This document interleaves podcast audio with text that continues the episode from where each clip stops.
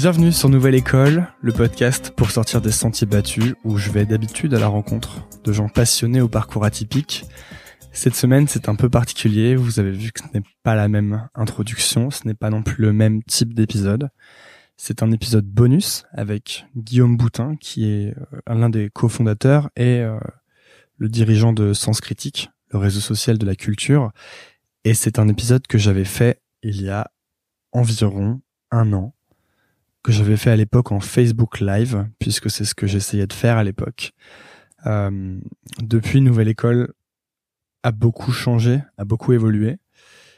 Et la raison pour laquelle je sors cet épisode en audio aujourd'hui, et que j'utilise ma plus belle voix de podcasteur pour le faire, eh bien, c'est tout simplement que je n'ai plus d'épisode en stock.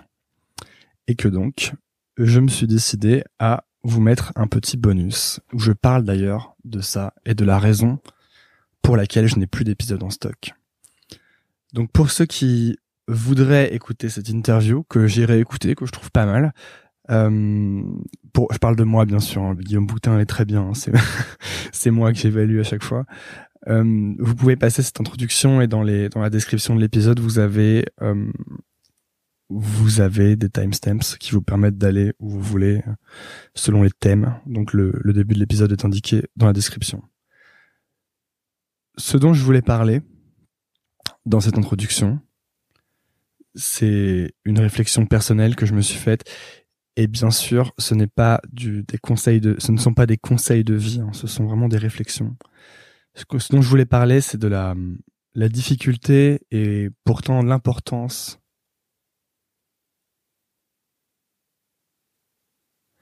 de se satisfaire de ce qu'on fait au quotidien. Je pense qu'une des raisons pour lesquelles il n'y a pas d'épisode cette semaine, c'est parce que je, ça fait, ça doit faire neuf mois bientôt qu'il y a un épisode qui sort tous les lundis. Pour ça, déjà, quand je le dis, je suis très content parce que quand j'ai commencé une nouvelle école, j'arrivais pas à sortir des épisodes toutes les semaines je sortais des épisodes quand je pouvais, une fois toutes les trois semaines, une fois tous les, une fois tous les mois, parfois deux semaines de suite. Et c'était n'importe quoi. Et je pense que quand on fait du contenu, ce qui est de, de plus important, tout qu'on fait, c'est la, la, la, la, régularité. Et je dis souvent que la régularité est plus importante que la qualité même, parce que tout qu'on fait, ce qui est vraiment important, c'est, je pense que c'est de créer une habitude chez les, chez les gens qui écoutent. Et, et puis il y a cette histoire de la meilleure manière de, de, de tuer un, un show télévisé, c'est de le changer d'horaire. Donc, euh, je pense que c'est important de garder la, la, être constant, consistent, comme diraient les Américains. Mais donc, euh, sortir un épisode toutes les semaines pendant neuf mois, tout compte fait, je pense que c'est assez fatigant parce qu'il y a beaucoup de choses qui se passent en coulisses. Moi, je, je suis tout seul sur Nouvelle École, donc euh, je dois contacter je dois trouver des idées d'invités. Bon, vous m'aidez à faire ça maintenant. Il y a un site qui s'appelle mostwanted.nouvelleécole.org où les gens soumettent des idées d'invités, ce qui est très sympa. Euh, je pourrais pas tous les inviter et j'aurais pas tous envie de les inviter non plus, mais ça m'aide beaucoup. Mais ensuite, il faut que je contacte ces invités, que je les convainque de venir. Il faut que je prépare ces interviews, il faut que je fasse ces interviews, il faut que je monte ces interviews, il faut que je publie ces interviews et ensuite il faut que je check les statistiques Nouvelle École tous les jours. Donc, ça prend pas mal de temps, c'est beaucoup de travail. Et, et je crois qu'un de mes plus gros défauts, c'est une sorte d'insatisfaction permanente et de volonté permanente de, de, toujours faire plus. Pas forcément de toujours faire mieux, mais de toujours faire plus. Et ça se traduit par... Euh, moi, je, suis quelqu'un qui a très peur des choix. J'aime bien... Euh, j'aime bien avoir toutes les portes ouvertes. Je pense que c'est aussi pour ça que, j'ai fait ces études. C'est parce que j'ai peur en fait de, de choisir. J'ai peur d'entrer par une porte et de fermer les autres. Une fille qui m'avait dit une fois, euh, la vie c'est de se fermer des portes et elle avait raison. Moi j'ai très peur de fermer des portes. J'aime bien avoir toutes les portes ouvertes pour pouvoir faire ce que je veux. Et mais donc ça implique euh, de moi je, je cours beaucoup dans tous les sens et je fais beaucoup de choses. Et si je vous donne un exemple de ce que je fais en ce moment, eh bien, je fais Nouvelle École, qui me prend à peu près 50% de mon temps, et tout le travail dont je vous ai parlé, qui est quand même pas mal de boulot, qui a environ euh, au moins trois jours par semaine euh, plein, en fait, pour, euh, pour faire mes interviews et les sortir. À côté de ça, j'écris de la fiction j'en parle pas trop, mais ça me prend pas mal de temps et surtout ça me, ça me prend pas mal d'espace de cerveau. À côté de ça, je fais partie d'un truc qui s'appelle Mangrove que j'aide à construire. Et ça, ça me prend du temps aussi. Par exemple, j'étais à Malaga, j'avais organisé une sorte de voyage et il a fallu l'organiser. Maintenant, il faut gérer d'autres choses. Donc ça, c'est du travail aussi. Et qu'est-ce que je fais d'autre? Je fais du freelancing pour gagner ma vie parce qu'il faut quand même bien gagner sa vie dans, ce monde de brut. Euh, donc je, fais ça, euh, je travaille là-dessus. Et puis à côté de ça, euh, bah, j'essaye d'avoir une vie, quoi. C'est-à-dire de, voir quand même, quand même des gens, de d'appeler ma maman de temps en temps, mon grand-père. Et en fait, à chaque fois que je planifie euh, ma vie, je me dis toujours non, mais en fait ça va, ça passe. Si je m'organise bien, ça passe. Sauf que la vie, c'est de faire des plans et de les voir tomber à l'eau, je crois. Et donc ça ne passe pas. Et en fait, ce qui se passe, et le thème, je crois, de récurrence, c'est que je suis toujours en train de faire moins que ce que j'aimerais faire. Et je pense que la raison pour ça, c'est simplement que je veux faire trop de choses. Et donc, je suis dans un état d'insatisfaction permanente et presque de culpabilisation permanente. Et je regardais une vidéo, une interview de d'Orelsan euh, à Click, avec Mouloud il y a quelques jours. Et Orelsan dit, euh, moi, mon problème, c'est que parfois, je sais pas quand ça s'arrête parce que j'ai 30 ans et j'ai plus de 30 ans, pardon. Et j'ai toujours l'impression de ne pas avoir accompli des choses. Et moi, j'entendais ça et je me disais, ah ouais, je, vois très bien, mais le problème, c'est que parfois, j'entends ça et ça me rassure. Je me dis, oh là, bah ça va, si Orelsan se dit qu'il n'a pas accompli des choses, euh, ça va, je suis pas fou. Euh, parce que pour le coup, euh, lui, il a quelques albums de platine, hein, il a fait un film, ce genre de choses. Et en même temps, parfois, cette pensée, ça me déprime parce que je me dis, merde, quoi. Si même Orelsan se dit, j'ai rien accompli, quand est-ce que ça s'arrête? Et la réponse, il la donne, ça s'arrête jamais. Et je pense qu'en fait, ce qu'il faut arriver à faire, c'est à, c'est arrêter cette espèce de, cette espèce de fiche Bristol, un peu pour reprendre une expression qui donne dans transfert, dans le podcast transfert. C'est arrêter cette espèce de liste de choses qu'il faut qu'on ait fini parce que sans arrêt, on remet cette satisfaction et son bonheur à, un truc qui doit arriver quand on a sorti un film, sorti un album, 10 euh, millions d'abonnés sur son podcast, et ce genre de choses qui en fait ne dépendent pas tant que ça de, nous, parce que moi, je peux pas faire grand chose de plus que faire les meilleurs épisodes possibles. Je pourrais avoir euh, une espèce d'effort marketing intense, mais je pense que c'est surtout un effet à la marge, ce truc. Je pense, je pense que 80% de l'effet, c'est de faire un, bon podcast. J'essaie de faire ça. Mais en fait, c'est tous ces objectifs qui, euh, qui en fait empêchent la satisfaction parce qu'on est toujours dans l'attente de quelque chose qui doit arriver et qui doit faire qu'on est heureux. Et moi, je me souviens que quand j'ai commencé Nouvelle École, je me disais, si je pouvais avoir à l'époque, je crois que quand j'ai sorti mon premier épisode, il a dû avoir 150 euh, écoutes, un truc comme ça. je me disais, bah, c'est pas mal, 150 personnes, tu les mets dans une pièce, ça fait quand même des gens et tout.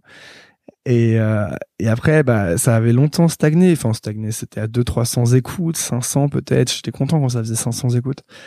Et je me disais, si seulement je pouvais avoir euh, 1000 écoutes, euh, voilà, je demanderais pas plus. Franchement, ce serait génial.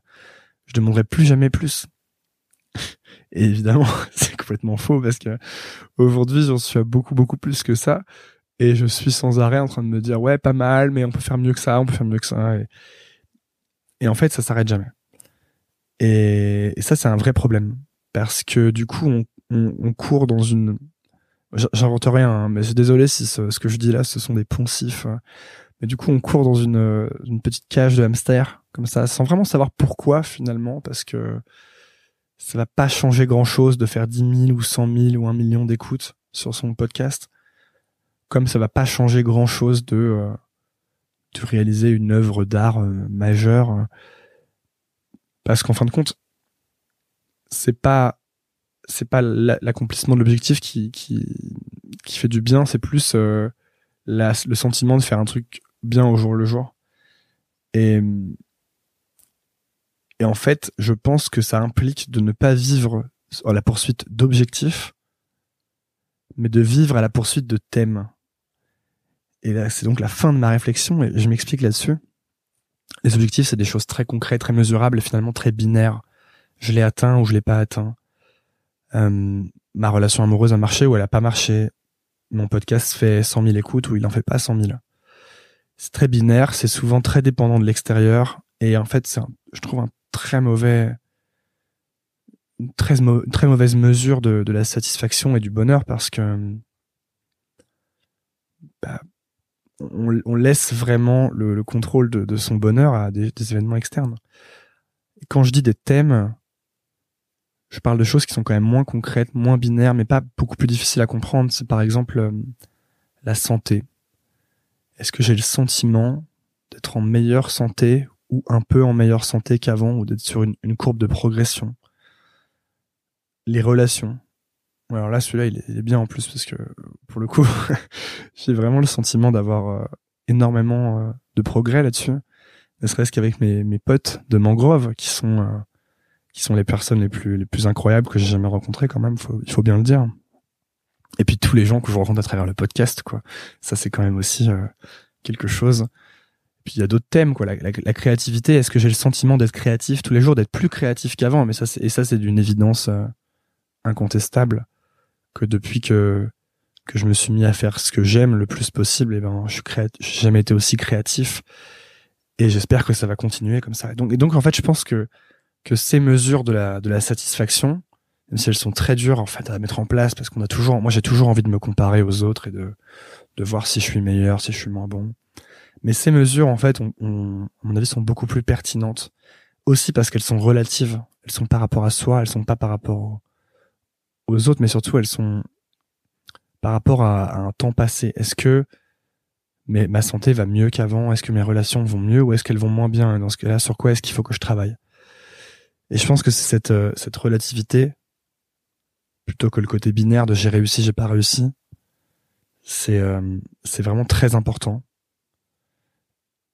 Et donc, c'est ce qui m'amène logiquement à la conclusion de cette introduction qui m'entraîne sur cet épisode avec euh, Guillaume Boutin, parce qu'à l'époque où j'ai interviewé Guillaume Boutin, j'étais dans mon entreprise que j'avais créée avec un ami.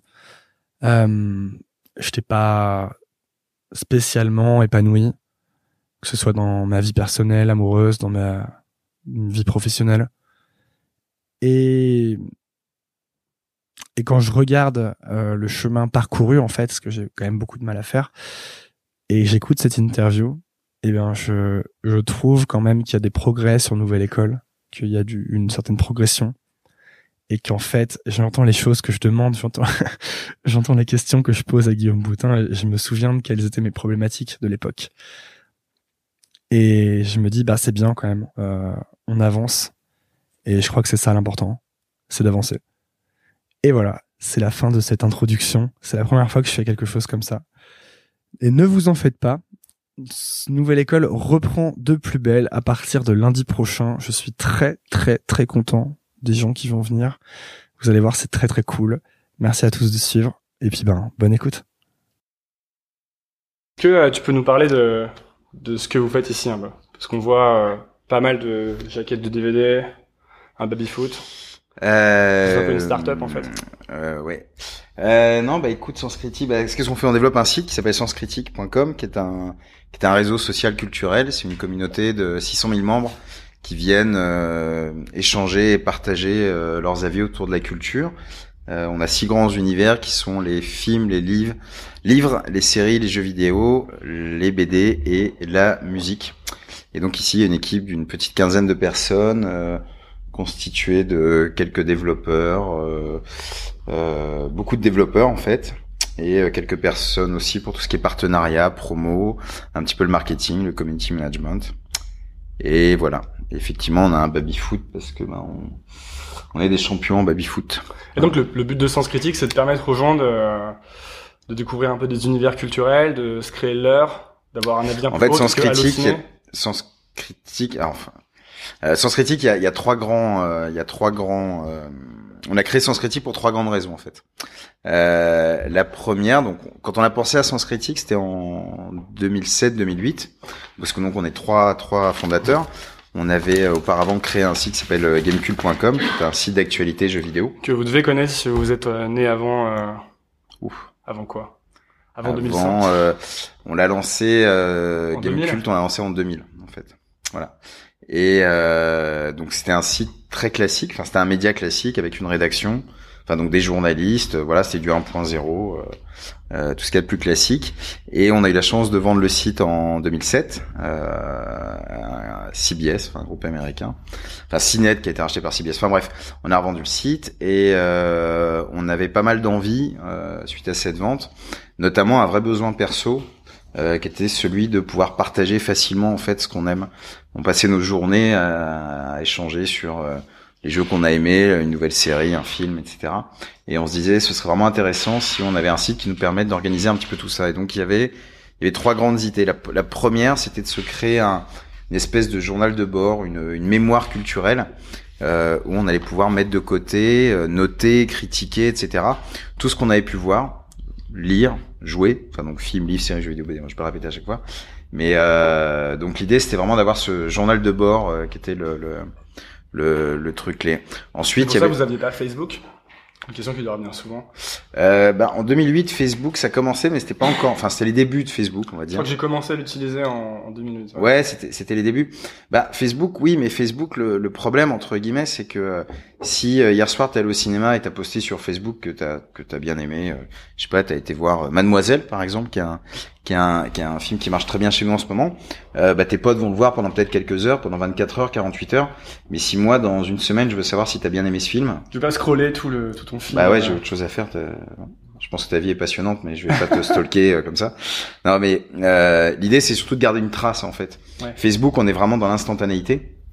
Euh, sens critique, tout ce que tu fais en fait est référencé, puis surtout on ne parle que de culture. Ouais. On s'adresse à des gens, enfin culture, entertainment. Donc on s'adresse à des gens qui sont vraiment passionnés par ça, et euh, enfin passionnés ou pas d'ailleurs, mais en tout cas qui aiment qui aiment la partager. Donc tu as cette dimension vraiment euh, journal de bord qui est assez intéressante. Et puis c'est aussi un moyen de répondre à cette question.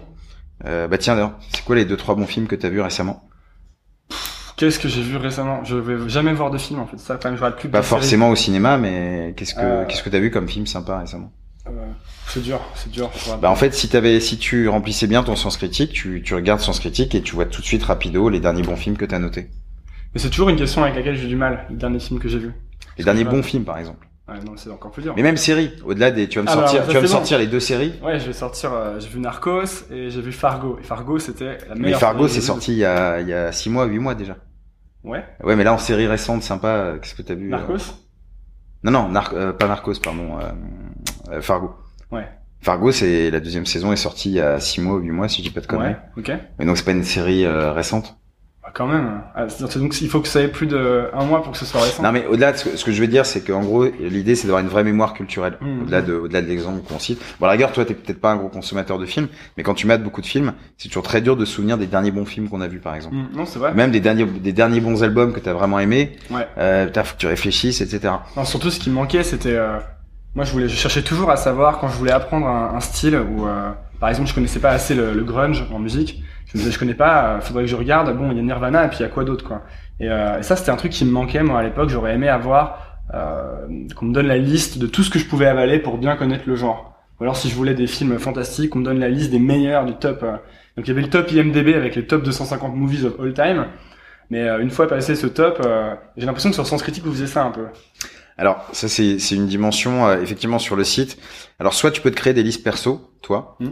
Je sais pas, tu vas tu peux te faire quelque chose qui va être intéressant, je sais pas, tes meilleurs tes meilleurs films de SF, les meilleurs films de ton enfance ou les dessins animés que tu as adoré, etc. Ça c'est des listes perso qui peuvent être parfois très intéressantes ou pas du tout.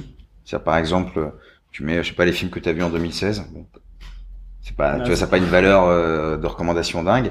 Euh, mais en revanche, tu peux créer justement des listes qui sont très intéressantes ou qui peuvent, euh, pour des raisons parfois même qui nous échappent, créer euh, un vrai engouement. Par exemple, la liste la plus populaire sur le site, la plus vue euh, all time. C'est avec le métro là. Exactement. C'est la liste de, la liste des films préférés de mes voisins dans le métro.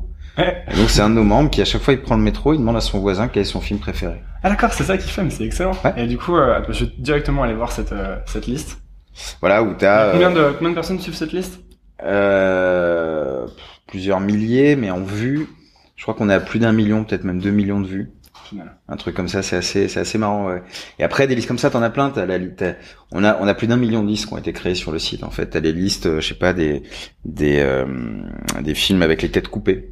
T'as un mec qui s'est amusé à recenser tous les films dans lesquels il y a les têtes coupées. Donc tu vois, ça va des films de zombies un peu gore, je sais pas, jusqu'à des films de guerre ou des, ou des choses comme ça. T'as un mec qui va faire les, les, les films les plus contemplatifs. Ou, et puis après, on a des sites, des, des listes qui sont vraiment complètement nawak. Enfin, qui sont complètement n'importe quoi. Par exemple, à l'époque de... de euh, ils vont détourner des, des, des phrases d'hommes politiques, par exemple. Donc ça va être la liste de Sarkozy, je sais pas, et tu vas avoir des titres de films complètement improbables avec des expressions euh, du type casse-toi pauvre con, qui sont plus aussi de manière s'exprimer. Donc là, on est moins dans la recommandation, on est plus dans, dans une expression, euh, une expression différente. Tout le monde, tout le monde peut un peu trouver, enfin créer son univers ou trouver son univers. Toi, c'est quoi les, toi, tu suis des listes ou t'as fait des listes? Euh, Moi, j'ai fait des listes. Oui, il y a une liste que non, je rigole parce que parce que le titre est absurde. Non, non, c'est que les, les ça n'a ça n'a aucun autre intérêt que pour moi, mais pour moi ça en a beaucoup. C'est la liste des films que je mate dans l'avion. Enfin, parce bon, il y a un seul certain type de film que tu mates dans l'avion? Exactement. Bah un film que j'ai très envie de voir avec une avec une avec une belle image. À première vue, je vais pas le mater sur mon écran de 4 cm par 8. Ouais, moi, et donc dans les Skyfall dans l'avion. Bah ça je ferai pas par exemple. Perdu, ça a perdu un peu de son charme, ouais. Non, bah moi je mate que des bouses dans l'avion. Donc j'ai une liste en fait. Donc quand je prends l'avion, euh, je mate vraiment que des que des films de merde que je sais que je verrai jamais. Euh... avec Ben Stiller. Euh, ouais, ouais, ou des comédies françaises ou des choses, euh, des choses euh, vraiment difficiles quoi. Alors c'est quoi les deux derniers films, films que t'as vu vu que t'as ton truc sur Stance Critique euh, Bah il faudrait que je regarde, mais non si les, non mais là je le sais parce que si moi mes deux derniers grands coups de cœur, il y a Mademoiselle, qui est un film de Park Chan Wook qui est le, le réalisateur de Old Boy notamment. Ah, très bon. Donc c'est un film qui marche très très, très... Old Boy. Ah ouais, magnifique. Euh, et euh, ouais, c'est un film qui marche très très bien et le film est génial. Il est sorti il y a deux jours. C'est un film à la fois magnifique. Euh... Bon. On Ouais, il y a des gens qui me voient sur Facebook. C'est la, la, télé. Salut coucou, tout le monde. Coucou. D'ailleurs, je peux en placer une pour euh, ceux qui nous regardent. Si vous pouviez partager la vidéo, qui nous fait gagner beaucoup d'audience. Oh, ouais, ouais, ouais. Qui va rendre ouais, le chose célèbre. Bientôt, ce sera. Euh, bonjour, bonjour maman. Voilà. Euh, non mais donc il y a Mademoiselle ouais qui est vraiment un film je recommande à tout le monde qui est magnifique et superbe. Il y a un film que j'ai vu cet après-midi en super avant-première euh, qui est Monster Calls euh, enfin en français c'est euh, quelques minutes après minuit. Tu viens de nous donner le nom en VO et ensuite de dire ah en Ouais alors on se la raconte bien comme ça mais ils ont changé de titre euh, récemment. Ok. En fait ça faisait des semaines qu'on bossait dessus c'est pas que j'ai le truc. Mais c'est vrai que ça fait bien on va te dire. Non mais je un fais pareil, je fais pareil. Attends. Non, non, mais la prochaine fois, je ferai exprès, j'ai pas fait exprès. Enfin bref, et euh, le film de, du réalisateur euh, Bayona qui avait fait euh, notamment euh, L'Orphelinat, Ok. qui est le plus grand succès espagnol de tous les temps. Écoutez, parce que 2008. vous avez les recommandations du. euh, Ouais, alors, tu sais, sur Sens Critique, enfin moi, mes recommandations, on s'en fiche, hein, parce que Ouais. c'est l'intérêt aussi de Sens Critique, et d'ailleurs, c'est, putain, je rebondis sur ce que tu disais tout à l'heure, C'est l'intérêt. c'est la deuxième dimension de Sens Critique, donc tu as ce côté vraiment très perso à toi, où tu te crées ton univers, tu vas noter, critiquer tout ce que tu as aimé, créer tes listes, etc. Mais tu as la dimension sociale, où tu vas pouvoir euh, décider de qui, comment tu vas constituer ton réseau sur le site. Mm. Et tu vas choisir les gens qui vont être ce qu'on appelle chez nous des éclaireurs. Donc ça fonctionne comme sur Twitter, tu suis des gens... Des influenceurs en fait. Non, peu importe. Non, parce que Oui, enfin- dire, toi par exemple, t'es peut-être pas influent du tout, mais euh, je sais pas, on est copains ou t'as bon t'es goût. quand même à la télé hein. Ouais, pardon, c'est vrai. Excuse-moi. Euh, non, mais ce qui compte surtout, c'est que tu tu vas suivre la vie de gens qui comptent pour toi. Ouais. Donc ça peut être soit des potes. Bah typiquement, tu t'inscris avec le Facebook Connect, on va te dire quels sont tes amis Facebook qui sont présents sur le site. Mhm. Ça peut être des mecs, des gens que t'as vus sur le site et tu te dis ah bah tiens j'aime bien ces critiques, maintenant je vais le suivre. Et donc comme ça, tu vas avoir ce qu'on appelle tes éclaireurs. Et à chaque fois que tu iras sur la fiche d'un film, tu verras spécifiquement les avis de tes éclaireurs à toi, indépendamment de l'avis de la communauté. Mhm. Et c'est là où c'est c'est intéressant parce que bah, c'est notamment grâce à ces personnes-là que tu vas pouvoir découvrir des choses euh, que tu n'aurais peut-être jamais découvertes. Et ensuite, tu peux les suivre à travers un fil d'actualité qu'on appelle chez nous le live, qui fonctionne comme Twitter, et tu vois toutes les dernières activités euh, de tes potes, enfin de tes éclaireurs. Euh, voilà, et donc ça c'est cette dimension sociale où tu crées aussi ton réseau et les gens qui comptent pour toi, indépendamment de la, de la vox populi. Finalement, vous permettez aux gens de sortir de la du monopole des critiques euh, à la Allociné ou des critiques des grands magazines, etc. Parce que j'ai l'impression qu'on pourrait faire la même chose avec la bouffe un peu. Moi, j'ai toujours Ah l'impression bah, on, que nous a, on nous a pas attendu pour la bouffe. Hein, enfin, alors qu'est-ce que qu'est-ce que tu utiliserais pour la bouffe pour qui serait comme bah ça aujourd'hui, euh, TripAdvisor c'est devenu. Ouais, mais euh, TripAdvisor c'est c'est euh, c'est un peu l'enfer, non? Je sais pas, j'ai pas apporté de jugement dessus. Tout ce que je sais, c'est que ça fonctionne plutôt bien. Ouais. Euh, Parce que c'est ça justement, tu veux moi j'aime enfin ce qu'il faudrait c'est avoir un tu veux un mix des des personnes que tu connais parce que c'est les premières personnes que tu vas croire en fait. Et t'as ce premier t'as ce premier niveau de tu vas croire à les personnes que tu connais. Ouais, Plus tu peux- tu peux avoir un peu d'avis officiel. Mais tu peux débattre avec eux aussi. Enfin, l'intérêt, c'est pas que euh, c'est pas que d'avoir son avis, c'est aussi de confronter le tien Mm. et de créer des échanges, des discussions euh, autour de tout ça. Dire ah non putain t'as mis trois à ce film-là, mais non c'est pas possible, je te déteste, je te raille, je te raille de ma ligne, de ma ligne d'amis, etc. Mais après justement ça va créer des ça va créer des échanges, des discussions et, et pourquoi pas derrière des découvertes. Et ça, c'est intéressant parce que c'est presque la partie la plus importante de ce genre de site, non? Euh, Quand on va sur SoFoot, pour ceux qui suivent le foot, ce qui est intéressant, c'est les commentaires, en fait. C'est les gens qui s'engueulent, débattent sur le foot, etc. Euh, pareil, Après le foot Game- ça s'y prête vraiment quoi. Ouais, mais... Euh, Et les forums de jeux vidéo aussi oui beaucoup. Bah voilà, game, j'allais parler de Game Cult, euh, ça me fait penser à ça aussi. Là, il y a- Ouais, ouais, on est, on est, euh, on est, euh, on est complètement d'accord. Si ce n'est que sous, c'est assez cadré, ça, ça part moins en couille que dans des forums. Ouais. Non, parce que t'es toujours autour d'un sujet, etc. T'es toujours autour d'un. Tu prends l'exemple de SoFoot. Le foot, c'est, euh, voilà, on est vraiment dans le. Bah, c'est le café du commerce. Tout le monde Même a un si avis. Ils euh, essaient d'avoir ce côté un peu Sciences Po. euh, Oui, mais parce que c'est marrant et puis euh, Ouais. et puis euh, ils ont une ligne rédactionnelle euh, et même sur leurs autres sites qui est, qui est assez géniale que moi j'aime beaucoup d'ailleurs. Mais des des des euh, comment dire des, des groupes de presse comme euh, enfin je, je connais plus le nom du groupe mais que ce soit euh, Society, Sofilm, etc. Aujourd'hui t'en as très peu. Sopress. Euh, Aujourd'hui t'en as très très peu. C'est euh, moi par exemple le seul magazine de Cinoche que je lis c'est Sofilm quoi. Mais je pense qu'aussi le, le, le succès, enfin en tout cas le relatif succès qu'a Sens Critique vient aussi du fait que le, le euh, les avis de la presse, je, je vais peut-être pas me faire que des copains, mais les avis de la presse, en tout cas en, en cinéma, sont de moins en moins euh, sont de moins en moins prescripteurs. Pourquoi? Euh, vaste sujet. Euh, bah déjà, est-ce que est-ce que ça t'intéresse la vie d'un mec dont c'est le boulot d'être critique, c'est-à-dire un mec, un type qui va voir, je sais pas, 10 films, 15 films dans la semaine. Lui, il va porter un, jugement, il va porter un regard qui n'est peut-être pas du tout le, même que le tien. Toi, tu vas aller au cinéma une fois par semaine, voire une fois par mois, donc t'as pas, peut-être pas son exigence intellectuelle, t'as peut-être pas. Et surtout, et c'est aussi pour ça qu'on a créé Sens Critique, c'est que ce qui compte avant tout, le graal de tout l'entertainment, le graal de la culture, c'est le bouche-oreille. Ce qui compte le plus, ce qui fait qu'à un moment un film, un livre ou une musique va marcher, c'est le bouche-oreille. C'est parce que les gens vont en parler. Tu peux avoir des films qui sont encensés par la presse et qui vont se fracasser. À l'inverse, des films qui se font démonter par la presse, mais qui vont très bien fonctionner. Donc aujourd'hui, ce qui compte le plus, c'est que les, gens parlent entre eux. C'est ça qui fait, dans 90% des cas, le succès d'un, le, le succès d'un, d'un film, d'un livre, euh, d'un jeu vidéo, etc. Bien que dans le jeu vidéo, pour apporter un petit bémol, c'est un petit peu différent parce que le jeu vidéo, l'avis de la presse est probablement plus important que dans le cinéma. Pourquoi?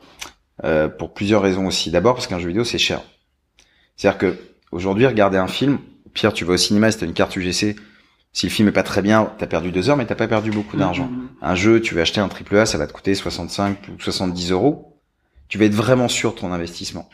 Donc tu vas vraiment lire ce que dit la presse. Et puis en plus, c'est assez. euh, Tu peux évaluer un jeu vidéo en partie de manière objective. Objective, pardon. S'assurer qu'il n'y a pas de bug, euh, qu'il y a eu un bon boulot en termes de dev, etc. Tu as des critères qui restent Mm. à peu près objectifs. Pas tout, mais tu as une partie d'objectivité. C'est vrai que dans le ciné, t'arrives très vite dans le, dans le subjectif. Bah oui. T'as des critères de base, c'est vrai que c'est hyper mal réalisé, que l'image est dégueu, que les Mais t'as des films, mais t'as des films que t'adores pour des raisons perso, parce que ça va te toucher, parce que et surtout tu n'auras pas cette, euh, tu n'auras pas cette exigence euh, que t'as avec un jeu vidéo qui est très impliquant. Puis un Ouais. jeu vidéo aussi, ça va te prendre 20 heures, 30 heures, 40 heures. Tu veux, tu veux pas te tromper quand tu commences un jeu vidéo. Non, puis ça dépend vraiment du moment de ta vie. C'est moi, il y a plein de films que j'ai vus, mais ne serait-ce qu'il y a 5 ans, où j'ai dit à tout le monde c'est génial, il faut absolument que tu vois ce film, que je revois maintenant, je me dis merde, j'ai conseillé ce film à tout le monde. Et puis il y, y a les films de merde que t'aimes bien. ouais, c'est vrai. Nous on a un de nos tops. Quel est ton film de merde préféré Euh, en plus, Quel est ton deuxième film de merde préféré? Non mais je l'ai, euh, j'en ai. euh, Non parce qu'on a un top. Parce que d'ailleurs, je, je rouvre une petite parenthèse. C'est Gérard, c'est ça? Euh, non. En fait, tu sais, on a des listes perso, donc Ouais. tu fais tes listes, mais en plus on crée des tops qui sont des sondages. Ok. Donc tout le monde vote. Donc on a des tops officiels et on a notamment le top des plaisirs coupables. Donc, on appelle les plaisirs coupables. ok. Et dans mes plaisirs coupables, j'ai euh, Top Gun. euh, J'ai Moi- American Pie, moi. Bah, J'aurais pu le mettre, tu vois, parce que j'aime bien. Euh, j'ai, euh, j'ai. euh, alors, pour le coup, je me souviens plus du titre en anglais, donc je vais pas pouvoir me la jouer. J'ai euh, Frangin malgré eux. J'ai, euh, j'ai euh, Wall Street. Ok. J'adore. Tu vois, enfin bon, moi je suis. Moi, j'ai euh, Harry Potter en bouquin, en plaisir coupable. C'est-à-dire que je les ai vraiment lus chacun, je pense, 6 ou 7 fois. Ah bah, c'est pas un plaisir coupable, c'est c'est bien Harry Potter. Ouais, mais bon, euh, quand on arrive à Bah, six c'est pas ou du sept Proust, fois, mais ouais, mais Plaisir coupable, c'est vraiment te euh, dire, si j'aime bien un film de merde. D'accord, ok. Donc, Oui, Marc Lévy, ça pourrait être un plaisir euh, entre guillemets un plaisir coupable. Si nous n'avons rien contre Marc Lévy. Non, mais d'ailleurs les gens aiment bien se la raconter, ils aiment bien donner des mauvaises notes à Marc Lévy même s'ils l'ont pas vu. Ouais. Parce que ça aussi, c'est un phénomène qui est assez intéressant sur Sens Critique, c'est que qu'on a compris avec le temps.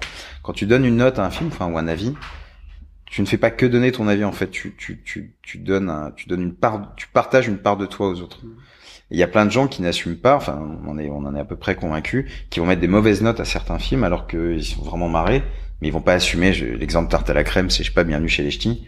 Les gens ils vont dire que c'est vraiment pourri par principe quoi. Ouais, ouais. Alors que si ça se trouve ils sont marrés, ils sont marrés devant. Puis, de toute façon, à partir du moment où un film fait l'unanimité, pour euh, pouvoir un peu exister par rapport à la masse de commentaires, il faut absolument prendre le, le côté inverse, non? Ça. Je me souviens de Intouchable, euh, que moi j'avais trouvé génial et j'étais mort de rire. Et en fait, après, le fait de voir que tout le monde adorait ce film, ça me donnait presque envie d'être en, en réaction. Ouais, bien sûr. qui a une réaction, une- un comportement un peu débile, mais euh, c'était ça que ça créait chez moi. En tout cas, j'avais envie de dire oui, mais en fait, Intouchable, c'est pas génial parce que. Oui, mais tu vois, et on revient à ce que je disais tout à l'heure, c'est quand tu donnes une note ou un avis, tu ne fais pas que donner un avis, en fait, tu, Mm.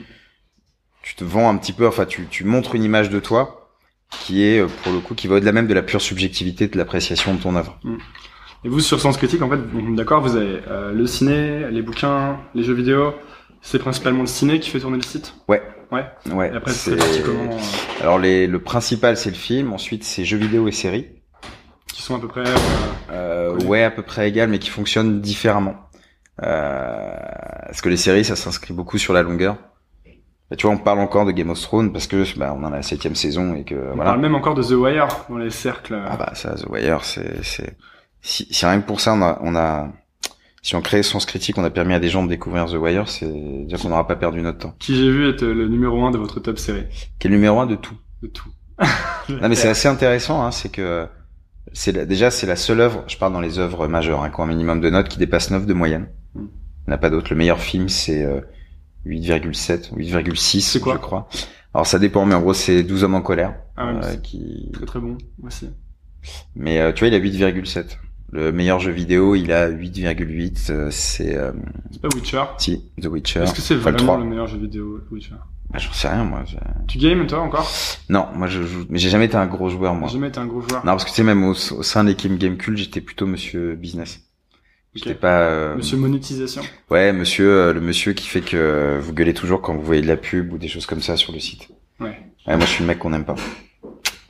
Mais euh, donc ouais, non, j'ai jamais été un gros joueur. Euh, moi, je jouais beaucoup à, je sais pas, à Civilisation, euh, Gran Turismo, des choses comme ça, mais je suis pas, je suis pas un énorme gamer. Mais j'avais mes deux camarades qui étaient eux, pour le coup, qui sont toujours d'ailleurs des, des sommités euh, sur le sujet. Sur le sujet, ouais. Et, euh, et donc du coup, là, vous continuez à garder ce, ce positionnement où vous avez en fait toutes ces briques de culture.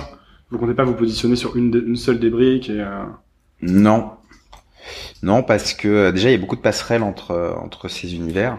Euh, tu vois, un- pareil, un autre plaisir, c'est que il y a beaucoup de, de, de membres qui ont découvert euh, Ken Follett sur le site. Ils auraient probablement jamais lu Ken Follett, mais parce que ils ont vu que euh, un pote, je sais pas, avec qui ils échangeaient beaucoup sur le jeu vidéo, ben ils ils se sont dit tiens, il a mis il a mis 9 sur 10 euh, à Ken Follett, bah tiens, je vais découvrir ce que c'est. Ah ouais, tiens, ouais, puis en fait, ils vont se mettre à lire. Rien que pour ça, on est on est on est assez content. Donc il y a, y a le, le, le- la, la, la, la combinaison des univers est, euh, est hyper intéressante. Et puis ce sont les six univers du euh, de, de la culture aujourd'hui actuelle en fait. Ouais. Si on met à part tout ce qui est euh, spectacle vivant. en fait vous créez des. euh, Est-ce que vous arrivez à créer beaucoup de de, de nouveaux, euh, enfin, de nouveaux centres d'intérêt chez les gens, par exemple? Est-ce que vous avez des euh, des fans de littérature qui deviennent des gamers ou euh, Ah bien sûr. hein. Ouais. Mais quand tu dis est-ce qu'on arrive à créer, nous on fait rien en fait. Non, bien sûr, mais, enfin, Non, mais dans un sens, le Oui, produit. mais c'est intéressant, c'est que c'est c'est les gens qui s'approprient euh, Sens Critique. Nous, on leur met à disposition les, on essaye, on essaye en tout cas d'avoir les, les, les, les meilleurs outils, les, les, de, tu vois, bon, on travaille tout le temps à essayer d'améliorer le site. Enfin, on- les gens se rendent pas compte toujours. D'ailleurs, ils ont l'impression qu'on fait rien, mais, mais, mais on passe notre temps à, à rendre le site. Nous, notre but, c'est que les gens ils consomment le plus de culture possible. Voilà. On est, on est là pour, on est un pouce à la conso. Donc, euh, quelles que soient, quelles que soient les manières, quel que soit l'univers, chacun a ses univers. Tu vois, par exemple, pendant longtemps, on se demandait, tiens, c'est qui euh, l'utilisateur Sens Critique? Donc, on a essayé de comprendre. Et en fait, on a arrêté de chercher parce que il n'y a pas un utilisateur, il y a des, il y a des, il y a des dizaines, voire des centaines de types d'utilisateurs. T'as, je sais pas, les fans, t'as des fans de manga qui vont se retrouver qui vont parler que de manga. T'as, t'as des fans de SF, t'as, t'as des fans de films d'action, t'as des fans de films d'auteur, t'as des fans de films des années 40, 50. Et t'as beaucoup de passerelles qui se créent, par exemple On a quelques membres qui sont des vraies pointures sur euh, le cinéma justement des années 40, 50, 60, qui sont des vrais évangélistes auprès de, de plein d'autres membres. Euh, des, des, des, je sais pas, des gens de 15, 20, 25 ans qui veulent s'intéresser au cinéma et ils disent bah oui, j'ai jamais vu un film en noir et blanc, j'ai jamais vu un film de de euh, de Ward Hughes ou je sais pas quoi. Euh, ils savent qu'il y a quelques membres sur le site qui sont un petit peu des, des, des, pointures sur le sujet, et grâce à eux, ils vont pouvoir découvrir justement ces, ces films-là. Et ça, c'est un, une vraie victoire. On est assez, euh, on est assez fiers. Et euh, ça vous arrive de les rencontrer, les membres? Euh, Assez souvent. Ouais. Très souvent, même. Euh, bah, d'une part, il y en a quelques-uns qui sont venus nous voir au bureau. de temps en temps, ça nous, arrivé, ça nous est arrivé de payer une bière à quelques membres. Euh... D'ailleurs, souvent ceux qui nous en, ceux qui nous enquiquinaient. Euh, parce qu'à un moment, parce qu'en fait, depuis le départ, on a été très proche de nos membres, notamment à travers les feedbacks. On a un bouton feedback sur le site et on a toujours essayé de répondre au maximum à tous les feedbacks. D'une part parce que ça nous permettait de corriger les bugs, ça c'est quand même assez super. Mais c'est vrai que en étant vraiment à leur écoute, tu les encourages et c'est entre guillemets du gagnant-gagnant parce que les gens ils sont contents, t'améliores le site et toi ça te permet aussi d'améliorer ton site en t'appuyant sur ta sur ta communauté. Donc on a toujours été assez proche d'eux, on a beaucoup discuté avec eux. Ou alors, bah, ils, je sais pas, ils vont s'énerver parce qu'ils veulent une fonctionnalité qu'ils n'ont pas, etc. Et souvent, euh, quand ils étaient vraiment trop énervés, ça s'est fini autour d'une bière au bureau. Alors c'est pas une raison pour que tout le monde s'énerve, hein. on n'a pas des bières à tout le monde. Gueuler, euh, ça... non, mais je plaisante. Et à travers ça, non. Et le vrai truc surtout, c'est qu'on organise très souvent des projets. Mm-hmm. Euh, des projets. Alors, on a une alors, soit on fait des avant-premières classiques, soit on fait, on a une petite spécificité, c'est pas les ciné expériences. C'est des, c'est des projections. T'as pas le droit de choisir le film, tu sais pas quel film tu vas voir. Exactement.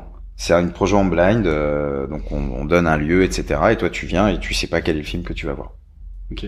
Et alors vous leur montrez quoi euh, Des gros nanars euh, Non, non, non, c'est alors non, c'est toujours des, c'est toujours des avant-premières et c'est toujours dans le cadre de, de films dont on est partenaire. ok. Ça rentre dans un cadre promo. Hmm. Et donc là vous monétisez par rapport à ça aussi ou... Ouais, ça, alors ça rentre dans un cadre plus global de monétisation du partenariat. Ok. Parce que notre manière de monétiser, en gros, c'est d'essayer d'exposer euh, les films sur lesquels on travaille. Donc c'est beaucoup les films, un peu les séries, un petit peu le jeu vidéo, mais c'est- c'est surtout les films. Et on, on va essayer de, de, on va, on va pousser un petit peu le film pour que les membres interagissent avec le film. Donc on n'a aucune influence sur la note, parce que ça, la note, de toute façon, t'as aimé, t'as pas aimé, ça on peut pas jouer. Mais en revanche, on peut essayer d'influencer entre guillemets la popularité et euh, permettre à des films qui sont pas forcément très connus d'émerger et de leur donner une visibilité qu'ils n'auraient jamais eu euh, si on n'avait pas été partenaire. Et ça passe par plein de mécaniques et notamment euh, l'organisation de ces ciné-expériences. Donc vous votre but c'était vraiment de créer un, un produit qui fonctionne sans vous en fait. Exactement. Et euh, c'était un peu même la même chose sur Gamecult. Ah bah non, parce que Gamecult, on crée le contenu. Ouais. Nous aujourd'hui, on crée pas de contenu, on crée zéro contenu. Ok. Bah, tu vois, on anime une page Facebook, un compte Twitter, etc. Mais aujourd'hui, euh, nous, on met à disposition une base de données d'œuvres culturelles Ok. qu'on essaie de tenir à jour le plus possible, avec le concours des membres d'ailleurs, parce que les membres peuvent eux-mêmes créer des fiches, etc. Mais euh, mais après, euh, nous, on n'a pas d'avis, on n'a pas de ligne rédactionnelle, on n'a pas d'éditorial. Et pourquoi vous vouliez que ce soit comme ça? Euh,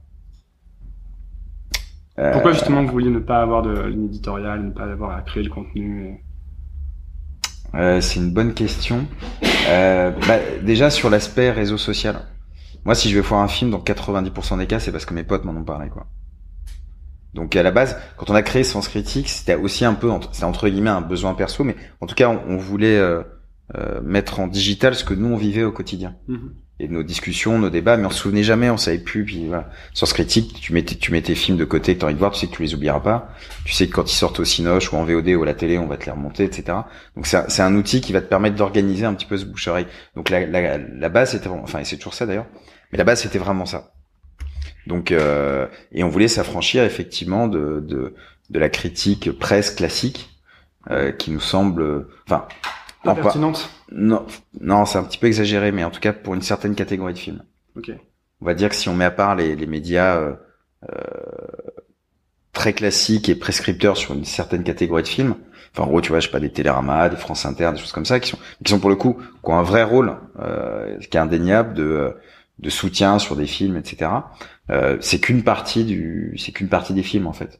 Il y a plein d'autres films aujourd'hui je pense qu'on qu'on besoin de visibilité et cette visibilité on va l'appuyer sur des vrais gens et pas forcément sur des, des critiques. Et puis un vrai truc d'ailleurs qui a été assez amusant, un vrai pari qu'on a qu'on a, bon, on a pas tout gagné, et loin de là encore, on a beaucoup à faire, mais un vrai truc qu'on a gagné qui nous a fait très plaisir, c'est de se rendre compte à quel point nos membres écrivaient bien.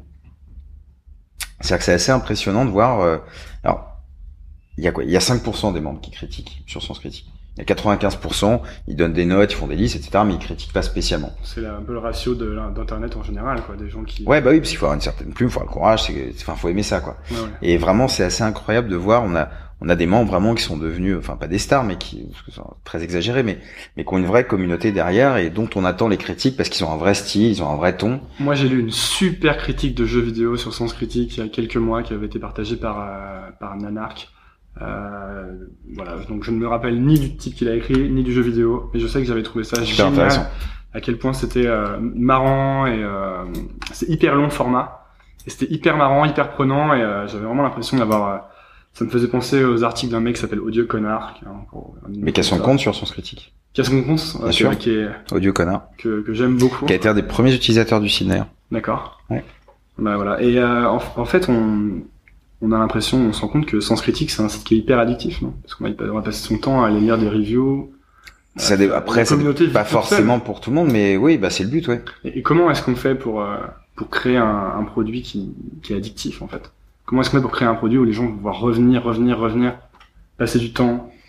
Ça, c'est une question qui est large et qui est Bah, on, compliquée. on mais- travaille tout le temps dessus. euh, c'est c'est une question, il n'y a pas de, il y a pas de, de réponse. On est déjà, on essaie de faire un truc qui nous plaît ouais, à l'ensemble de l'équipe. Gratter votre. euh, Ouais, et puis on a, on a essayé beaucoup de choses. On a, on a eu, si on se place d'un point de vue un petit peu plus business, on a eu, euh, alors je sais pas si c'est une chance, mais en tout cas, on n'a pas eu d'investisseurs en fait. On a nous-mêmes financé l'aventure, notamment grâce à la, à la vente qu'on avait effectuée avant. Donc, euh, on a pu entre guillemets prendre notre temps, se tromper, parfois faire des virages à 180 degrés, enfin supprimer des pages, des fonctionnalités, dire bah non ça ça va pas. On n'avait pas cette pression extérieure, donc Mm. on, on a toujours essayé de faire un truc qui nous plaise déjà à nous, enfin en tout cas à l'ensemble de l'équipe. On n'arrive pas toujours à des consensus, puis d'ailleurs on a souvent des débats assez houleux, mais euh, on est tous utilisateurs du site.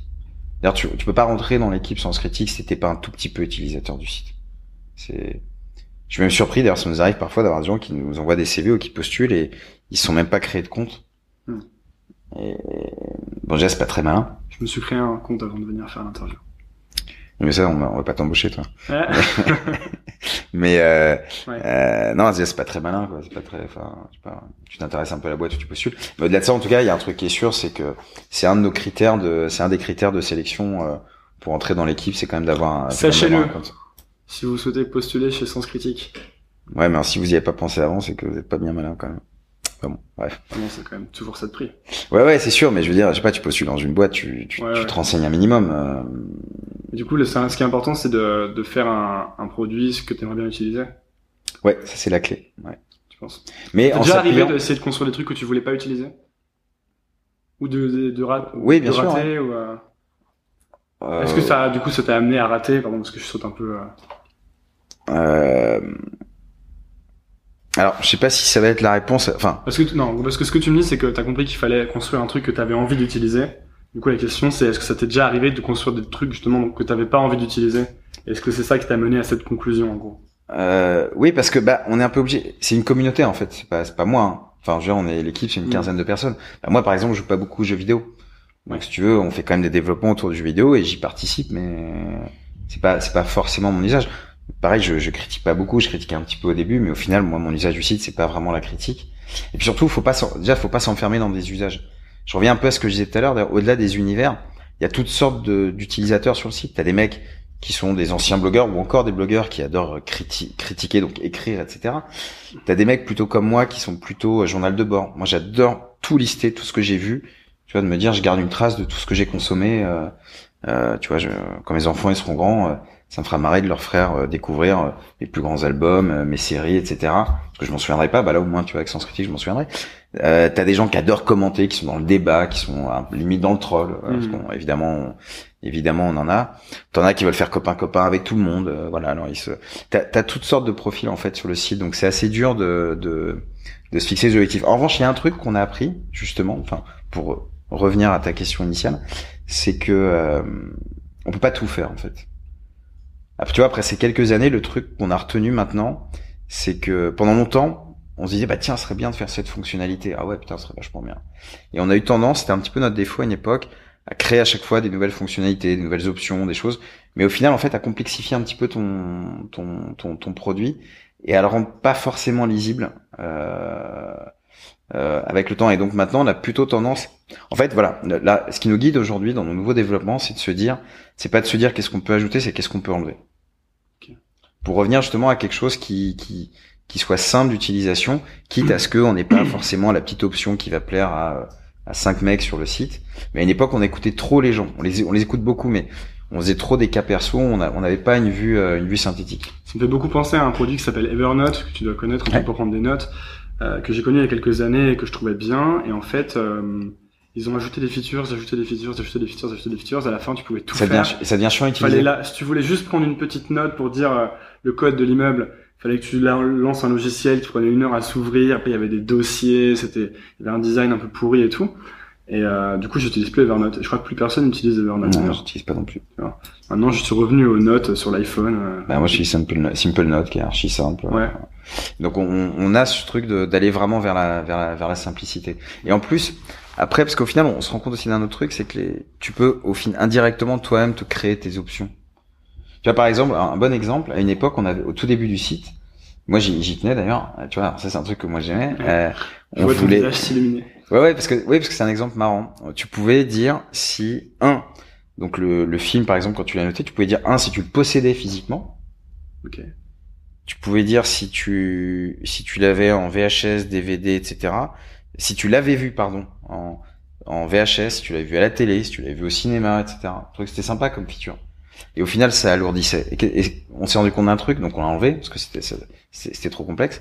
Mais on s'est rendu compte que bah, il y a des types qui vont se créer eux-mêmes leur liste, par exemple et ils vont se faire la liste des films qu'ils ont vus au cinéma, la liste des films qu'ils ont vus à la télé. Donc si vraiment tu veux l'utiliser, tu t'appropries l'outil. Ce qu'il faut, c'est avoir les features de base qui vont faire qu'après les gens vont s'approprier l'outil. Ils peuvent se construire leurs propres features en fait avec tes trucs de base. Ce sera pas aussi parfait que s'ils avaient les quatre boutons designés pour le faire, mm.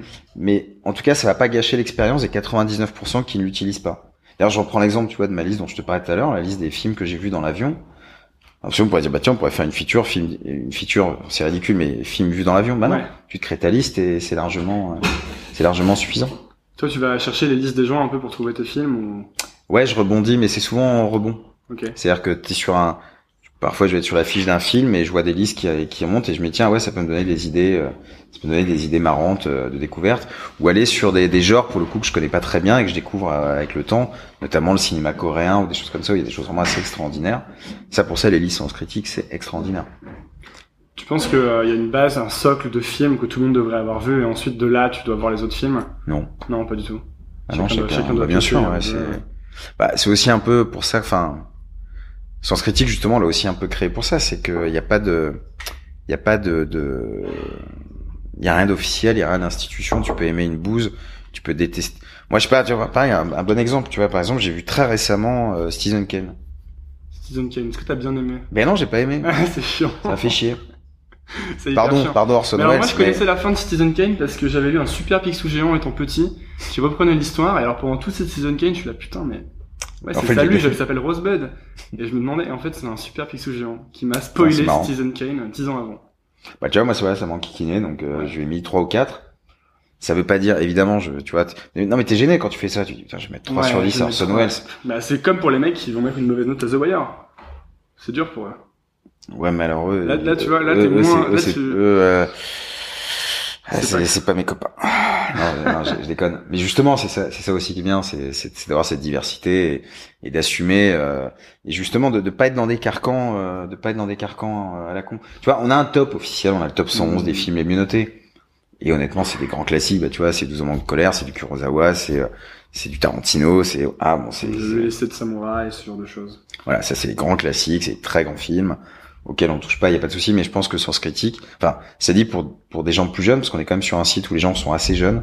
On a 4, plus de 90% de nos membres qui ont moins de 35 ans, donc on est et avec même un cœur sur du, du 15-24 qui rajeunit avec le temps d'ailleurs.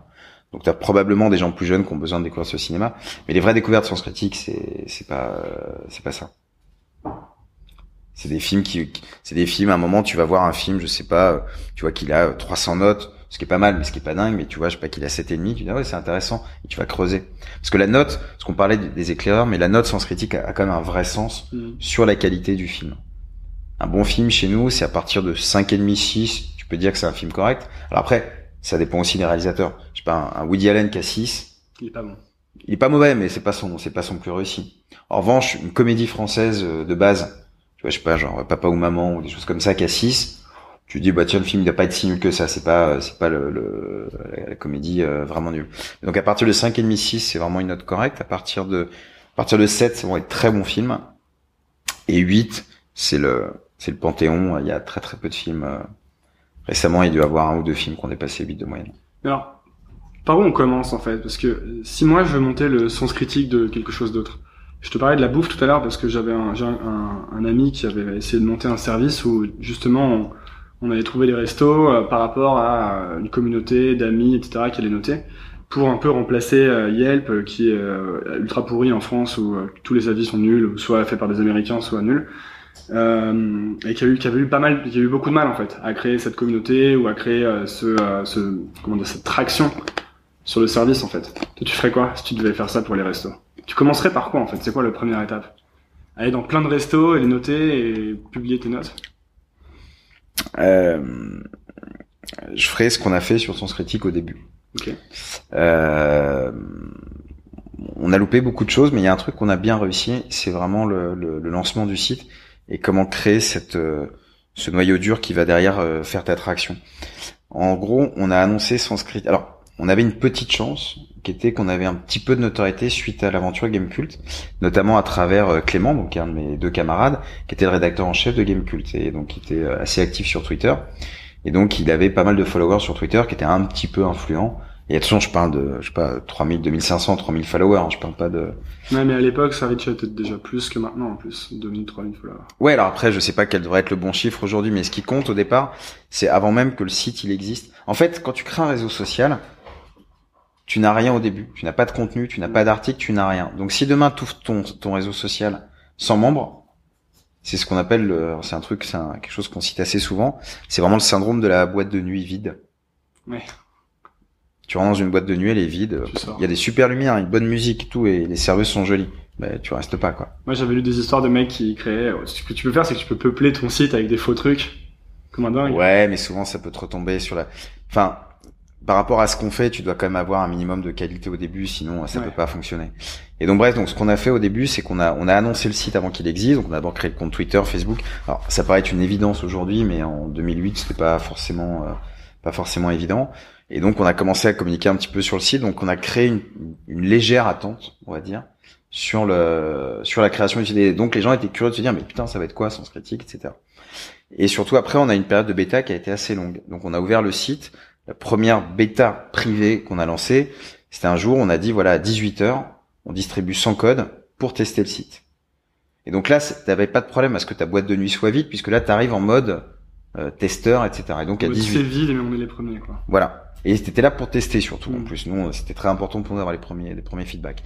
Et donc, on a euh, distribué euh, 100 codes. Enfin, à 18 heures, fallait que tu cliques. t'avais un code, il y avait un code à rentrer. Et là, on était très très heureux. Ça, c'était un très grand moment du site. C'est qu'en 5 secondes, les 100 codes étaient partis. Tout de suite. Euh, et donc, on a réussi à créer une attente qui était un petit peu artificielle. Une semaine après, on a invité 200 membres. Une semaine après, euh, 500. Ensuite, euh, deux semaines après, euh, les membres avaient le droit d'inviter, etc. Et donc, on a fait ça pendant plusieurs mois où en fait on a constitué le noyau dur du site. Mais pendant tout ce temps-là, le site n'était pas accessible. Tu cherches des vrais fans, en fait, qui vont. euh, Ouais, qui vont qui vont faire ton noyau dur, ce qui fait que quand on a ouvert le site définitivement, où là tu pouvais y accéder, etc. On avait déjà, euh... ah merde, je sais plus, je sais plus peut-être 5000 ou 10 000 utilisateurs. Mhm. Enfin, plusieurs milliers d'utilisateurs. Est-ce que le fait de faire un club en plus, de faire en sorte que les Lyonnais qui puissent pas rentrer, créer de l'engouement autour du site ou... Probablement. Ouais. Probablement, il y avait un, oui, il y avait un effet d'attente. Bah, Pour paraphraser, euh, c'est un petit peu caricatural, mais euh, l'exemple de la boîte de nuit, c'est ouais, quand tu peux pas rentrer dans la boîte, t'as plus envie d'y rentrer que si tu peux rentrer comme ça. Mais ça, c'était plus une conséquence indirecte. Le but du jeu pour nous, c'était surtout de se dire, quand on ouvre, il faut que le site tourne. Et c'est vrai que quand on a ouvert les premiers, les personnes qui sont arrivées en mode normal, bah, il y avait déjà beaucoup d'avis, il y avait déjà un live qui tournait, il y avait, il y avait une activité. Et c'est vrai que, euh, avec beaucoup de respect pour plein de gens qui ont essayé ça, on a vu beaucoup de, de réseaux sociaux, culturels se créer entre euh, à ces époques-là et se planter, mais euh, à une vitesse incroyable. En deux mois, ils étaient morts en fait, parce que les gens arrivaient et bah, il y avait rien. T'arrivais sur la fiche d'une œuvre, il y avait pas de notes, il y avait pas d'avis. Euh, euh, en plus, t'avais pas de potes. Parce que ça aussi, c'était important, c'était de créer des connexions entre les gens. Mm. Le fait que tu puisses inviter des amis à toi. Et vous, vous aviez direct le Facebook login ou c'est arrivé ensuite? Parce que ça, c'est bien. Ça permet, t'arrives et t'as déjà tous tes potes sur la plateforme. Je me pose une colle. Euh, je sais même pas si ça existait. Je suis pas sûr que ça existait. Hein. La plateforme de Facebook, ça dû sortir en 2008, un truc comme ça. Tu me poses. Une... En tout cas, on l'a fait au début. On a... Mais on a été euh, Facebook, on a été très actif très vite. En fait, on a intégré. Euh... C'est marrant d'ailleurs parce qu'à l'époque, tout le monde disait ouais, Facebook, c'est un concurrent. Alors, déjà, on aurait été très flatté d'être un concurrent de Facebook. mais surtout, c'est une connerie en fait. C'est qu'aujourd'hui, euh, enfin, euh, la concurrence, ça n'existe. Enfin, il n'y a pas de concurrence quoi t'as de la complémentarité, t'as de et au contraire il faut utiliser euh, il faut utiliser aujourd'hui que ce soit Facebook, Twitter ou n'importe quel autre service parce que ce sont des vrais apporteurs d'audience. Mmh. Et, et, très clairement ce que tu disais aujourd'hui tu t'inscris avec le Facebook Connect, si t'as des amis Facebook qui sont présents sur le suite, tu vas tout de suite pouvoir les retrouver et donc tu vas retrouver déjà des gens que tu connais. Moi si je veux faire mon mon sens critique de des restos, je commence avec euh, un tout petit groupe si possible des gens qui se connaissent Ouais, mais c'est dur parce que le, le, le, marché est déjà quand même bien occupé. Hein. Ok. Bah, t'as TripAdvisor quand même, hein, qui est, Ouais, ouais. qui est devenu. Euh... Tu l'utilises ce TripAdvisor? Ouais. Ah, ok. Ouais, mais parce que euh... je, je vais beaucoup moins au restaurant que je mate des films ou des séries ou des choses comme ça, donc euh, j'ai pas ce même truc. Mais ouais, si je vais dans une ville que je connais pas, en gros, je vais demander à des potes, et puis après, je vais aller sur TripAdvisor. Et c'est vrai que globalement, euh, tu, si t'arrives à peu près à lire les avis, euh, enfin, tu tu t'y retrouves, tu t'y retrouves quand même assez bien. Mais c'est pas le- c'est pas le même, euh, comment dire. Euh, le côté reco perso Hmm. est différent de celui d'un d'un restaurant. Je sais pas, je veux dire une connerie. Ouais, euh, t'aimes pas le poisson, bah tu vas pas dans un restaurant de poisson de toute façon quoi. Alors qu'un film, même si t'aimes pas, euh, euh, tiens, tu vois par exemple, tarte à la crêpe débile, mais Game of Thrones, voilà, moi j'aime pas les films de chevaliers, trucs comme ça, ça, me- ça me gonfle. Euh, mais tout le monde m'a dit putain il faut vraiment, enfin mes potes m'ont dit il faut vraiment que tu mates Game of Thrones et j'adore parce qu'au final c'est une série politique, c'est pas une Il y, a- il série. y a un vrai syndrome du j'aime pas les films avec des dragons, etc. euh, Ouais. Tu veux pas regarder Game of Thrones. En fait, Game of Thrones, c'est génial. Ouais, et puis c'est surtout un, un c'est surtout un, j'ai encore des messages. Euh, non, mais c'est surtout un, un, un- enfin c'est une série politique avant tout. Le reste c'est de l'habillage et au final qui est, qui est marrant, mais euh, donc c'est c'est très différent. Donc les, les restaurants c'est compliqué, puis t'en as beaucoup moins. Euh, et puis je te dis, il y a beaucoup de, de il y a beaucoup de choses qui s'écrivent sur les sur les restaurants au final il y en a pas tant que ça qui s'écrit euh, qui Mm. s'écrit euh, sur la culture. Je pense que lancer un réseau social sur les restos aujourd'hui, à mon avis, c'est un peu tard. Ou alors, faut arriver avec une idée ou faut arriver avec un avec un facteur démarquant qui soit vraiment très fort que je connais pas, mais mais euh, ouais, c'est moi ça me semble compliqué. Mais après, on on sait pas, faut je sais pas, faut trouver. Enfin, j'en sais rien. Donc vous avez vendu Gamecult en, en 2008, En 2007. 2007, et euh, du coup vous êtes devenu riche. Euh, non, enfin bah de quoi Qu'est-ce que fin- ça, parce que je veux de dire, quoi qu'est-ce que financer ça- Sens Critique Qu'est-ce que ça a changé toi à ta vie de, de vendre une boîte? Est-ce que c'est un truc que vous aviez en tête dès le départ de vendre Gamecult?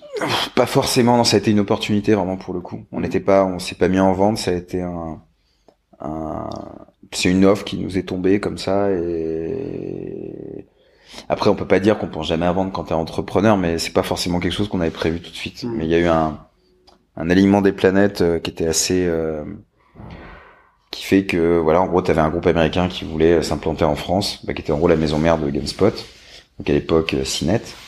Euh, jeuxvideo.com venait d'être acheté à l'époque par Immedia. On était le deuxième site. Euh, jeuxvideo.fr à l'époque euh, venait d'être acheté par M6. Enfin bref, il y avait que il y avait que nous en gros donc euh, donc euh, voilà. Après non c'était pas c'était une jolie vente mais c'est pas le truc qui fait que tu peux t'arrêter de travailler. Hmm. et puis c'est pas ce dont on a envie. Non ça fait très plaisir. Déjà c'est un ça fait plaisir parce que ça veut dire que t'as construit quelque chose t'es content. Et puis c'est aussi une nouvelle aventure. Euh, tu vois ça faisait huit ans enfin Est-ce qu'on est content de sortir à un moment On se dit ouf, je peux recommencer autre chose ou faire ouais autre t'es chose, toujours partagé quand même toujours partager parce que tu laisses ton bébé aussi. Bah ouais. Ouais. Après, euh, Kevin et Clément en parlaient plus que moi, parce que moi, au sein de, de, de l'équipe, euh, t'avais Kevin. C'est vraiment Kevin et Clément qui ont construit le site en tant que tel, puisque c'était des vrais joueurs. Euh, Kevin était le le- le- l'aspect technique, Clément était l'aspect rédaction, il était rédacteur en chef. Moi, j'avais plus la dimension business, donc j'avais peut-être moins l'attachement qu'eux avaient, qu'eux avaient au site. Mais eux, ils ont toujours un attachement très fort. Enfin, euh, enfin, moi, souvent encore d'ailleurs. Ouais, bien sûr. Ouais. Ah oui, c'est c'est euh... ouais parce que Gamecult ça a été une super aventure, ça a été un, un... On, a, on a lancé Gamecult au pire moment qu'on puisse exister puisque c'était euh... La bulle internet. Ouais, ju- c'était euh, deux mois avant l'explosion de la bulle. Ça c'est c'est voilà. Euh, et moi, je me souviens au début justement jusqu'en parce qu'on a lancé fin 2000. Euh, moi, jusqu'en 2003, on s'est vraiment galéré. Euh, on a vraiment galéré pour monétiser. Les gens voulaient pas entendre parler de web. ouais, ils trouvaient ça nul. Enfin, c'était, c'était très, c'est drôle avec du recul. Mais après, t'as, mais c'est toujours pareil. Je pense que quand on chie un peu, t'as toujours d'autant plus de plaisir quand ça, quand ça fonctionne en fait. C'est le, le, quand tu fais des vrais efforts, quand tu dois vraiment te battre euh, pour tout. Euh... T'as, vous avez, t'as eu peur de que ça marche pas à un moment, ou que euh... vous fassiez faillite, ou que. Alors moi non, mais, que, mais de, mes associés oui. Ouais. Moi non. Non, moi j'étais très confiant. Pourquoi moi, je suis une non nature parce que j'ai une nature très optimiste, quoi. Tu t'angoisses jamais sur euh, Ouais, enfin si, enfin, en tout cas là je l'étais pas. Euh, Ouais. euh, non, j'ai pas. Moi j'avais pas peur. Non. Ok. Quand tu vends, il y a une sorte de reconnaissance ensuite qui vient ou. Euh... Ouais, un petit peu, mais attends, c'était c'était une petite vente, enfin c'était Ouais. c'était un petit site, enfin c'était pas. Un... C'était quand même. Euh... Enfin, Gamecult, en tout cas à ma génération, ça nous parle beaucoup. Non, non, bien sûr, mais je veux dire, c'est en pas. termes de vente, ouais, euh, peut-être. ça fait plaisir, voilà, mais je veux dire, ça, ça, ça, ça change pas. Enfin, je dis, tu dois, tu dois pas t'arrêter de travailler, quoi. Qu'est-ce que tu trouves, toi, le... qu'est-ce qui est le plus gratifiant dans, dans Sens Critique ou dans Gamecult pour toi?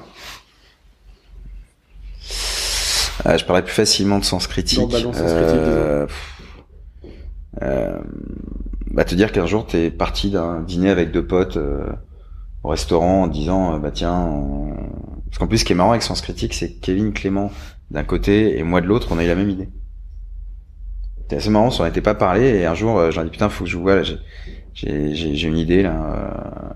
euh, Et eux m'ont dit bah ouais, nous aussi on a une idée. C'est assez marrant, on a vu la même idée à peu de choses près. C'est dingue. Ouais, c'est vraiment c'est marrant. Eux en s'inspirant de Metacritic aux États-Unis Mhm. que moi je connaissais pas, et moi eux avaient plus une dimension utilisateur et moi plus une dimension euh, un petit peu plus business où je me disais euh, non non non non pas, pas le côté pub, le côté euh, le côté 2.0, mais dire euh, voilà bon c'était c'était la fin de MySpace, c'était l'explosion de Facebook, c'est de se dire euh, putain il y a, y a une vraie révolution qui est en train de se faire sur la la transmission de l'information, le modèle euh, le modèle euh, euh, comment dire euh, institution qui apporte de l'information à des gens qui reçoivent ça etc. Ouais, vous avez enlevé l'intermédiaire un peu. Oui, oui, c'était, enfin, on l'a enlevé, on l'a pas enlevé, disons, on a, on a- moi j'ai constaté ce truc-là et, et je me suis dit, et c'est vrai que l'entertainment, c'est ce qui, c'est ce qui s'y prête le plus. C'est, on passe son temps à discuter avec des potes de ce qu'on a vu, de ce qu'on a lu, etc. Donc, euh, donc voilà, donc il y, a eu- il y a eu cette conjonction qui a fait que, donc ce qui est gratifiant, ouais, c'est de te dire qu'un jour t'es parti de là et puis au final tu, tu vois quelque chose de, de se construire. Ce qui a été très gratifiant, c'est quand on a lancé le site, c'est ce que je te disais tout à l'heure, quand on, on mettait des invites et en deux secondes ça partait, ça c'était, c'était assez génial. Et ce qui est gratifiant, c'est d'être rentable. C'est con, mais euh, pendant des années, tu te bats et puis un jour, tu dis, voilà, ça y est, on est à l'équilibre. Alors, ce qui, ce qui- n'est qu'un début. Parce que tu, derrière, tu veux développer, donc, etc. Mais c'est, c'est vraiment intéressant. Surtout que nous, on a, on a vraiment créé un modèle spécifique qui n'est pas la pub classique. On est, est vraiment sur des mécaniques d'engagement, etc. Et, euh, non, et le dernier truc qui est très gratifiant, c'est quand on organise des projets et de voir 200, 300, 400 personnes euh, qui viennent du site euh, pour voir des films, justement, quand je parle des ciné-expériences, pour assister à des projections de films qui, qui ne connaissent absolument pas. Euh, ça c'est c'est sympa parce que tu vois physiquement en fait ce que c'est de, de et encore c'est qu'une toute petite partie de de l'équipe mais euh, tu vois ça les gens en vrai en fait, c'est gratifiant, c'est l'impression de que tu peux t'as créé des briques en plus dans la vie, quoi. Tu peux modeler des trucs et t'as créé une communauté. c'est voir une idée se concrétiser Ouais. enfin c'est vraiment se dire c'est juste une idée c'est c'est trois molécules dans ton cerveau Ça grandit. et ouais ouais et surtout quand c'est pas facile Qu'est-ce que tu ferais si tu faisais pas ça? Si ça, ça faisait faillite aujourd'hui? Bam, faillite, mais toi, t'es pas, tu vas pas en prison, tu vois, juste, t'as plus d'argent. Ouais, je sais pas je ferais autre chose Ouais, c'est ce que tu ferais? T'as une idée? Tu Euh, ferais une autre boîte, quoi, en fait. je pense oui Tu irais pas prendre un boulot? Après, faut voir parce que c'est euh, aujourd'hui la, la tu, tu peux avoir aussi des parcours en- entre guillemets d'entrepreneur en- tout en étant salarié. Enfin, Mhm. tu peux avoir des logiques ou même être salarié salarié, mais avoir suffisamment d'autonomie ou, ou avoir des projets suffisamment intéressants. Euh, je sais pas. Ce que je dis souvent en plaisant, enfin c'est pas en plaisantant, mais si j'étais riche, euh, je pense que je deviendrais prof à mon avis. Ouais. Ouais, T'aimes bien enseigner? Prof d'histoire, moi j'aime bien l'histoire. T'aimes bien l'histoire? Je pense que si les gens ils, si les gens ils s'intéressaient plus à l'histoire, ils seraient moins cons. Mais, euh, ils voteraient mieux. Mais bref, mais euh, dans l'absolu c'est ça. Mais après non, j'ai- j'aime bien. Puis c'est puis c'est aussi très gratifiant de monter une équipe. euh, de voir une équipe grandir, s'améliorer. Euh, c'est, bah, tout est gratifiant en fait. Tu lis beaucoup toi? Pas énormément, non. Plutôt des livres d'histoire. Plutôt des livres d'histoire?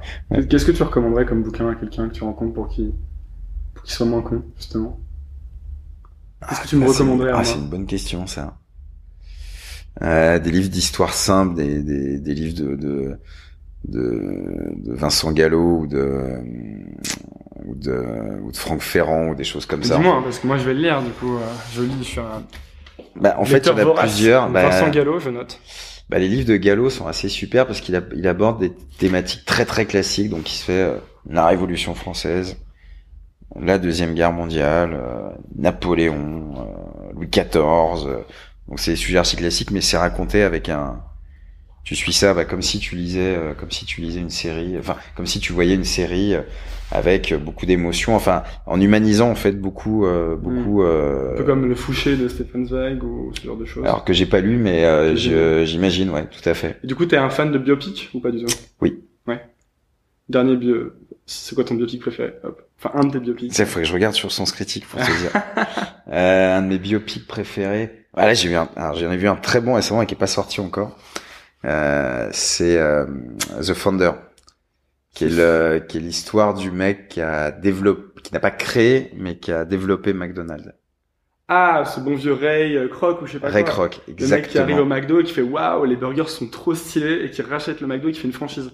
Exact. Alors, euh, c'est les frères McDonald's plus- qui font ouais. des burgers. C'est un peu plus compliqué que ça, mais enfin, qu'on crée même la méthodologie, c'est assez génial de voir d'ailleurs. Enfin, déjà t'as l'histoire de McDo, ce qui est assez assez ouf. intéressant, et le personnage surtout de Ray Kroc est assez génial.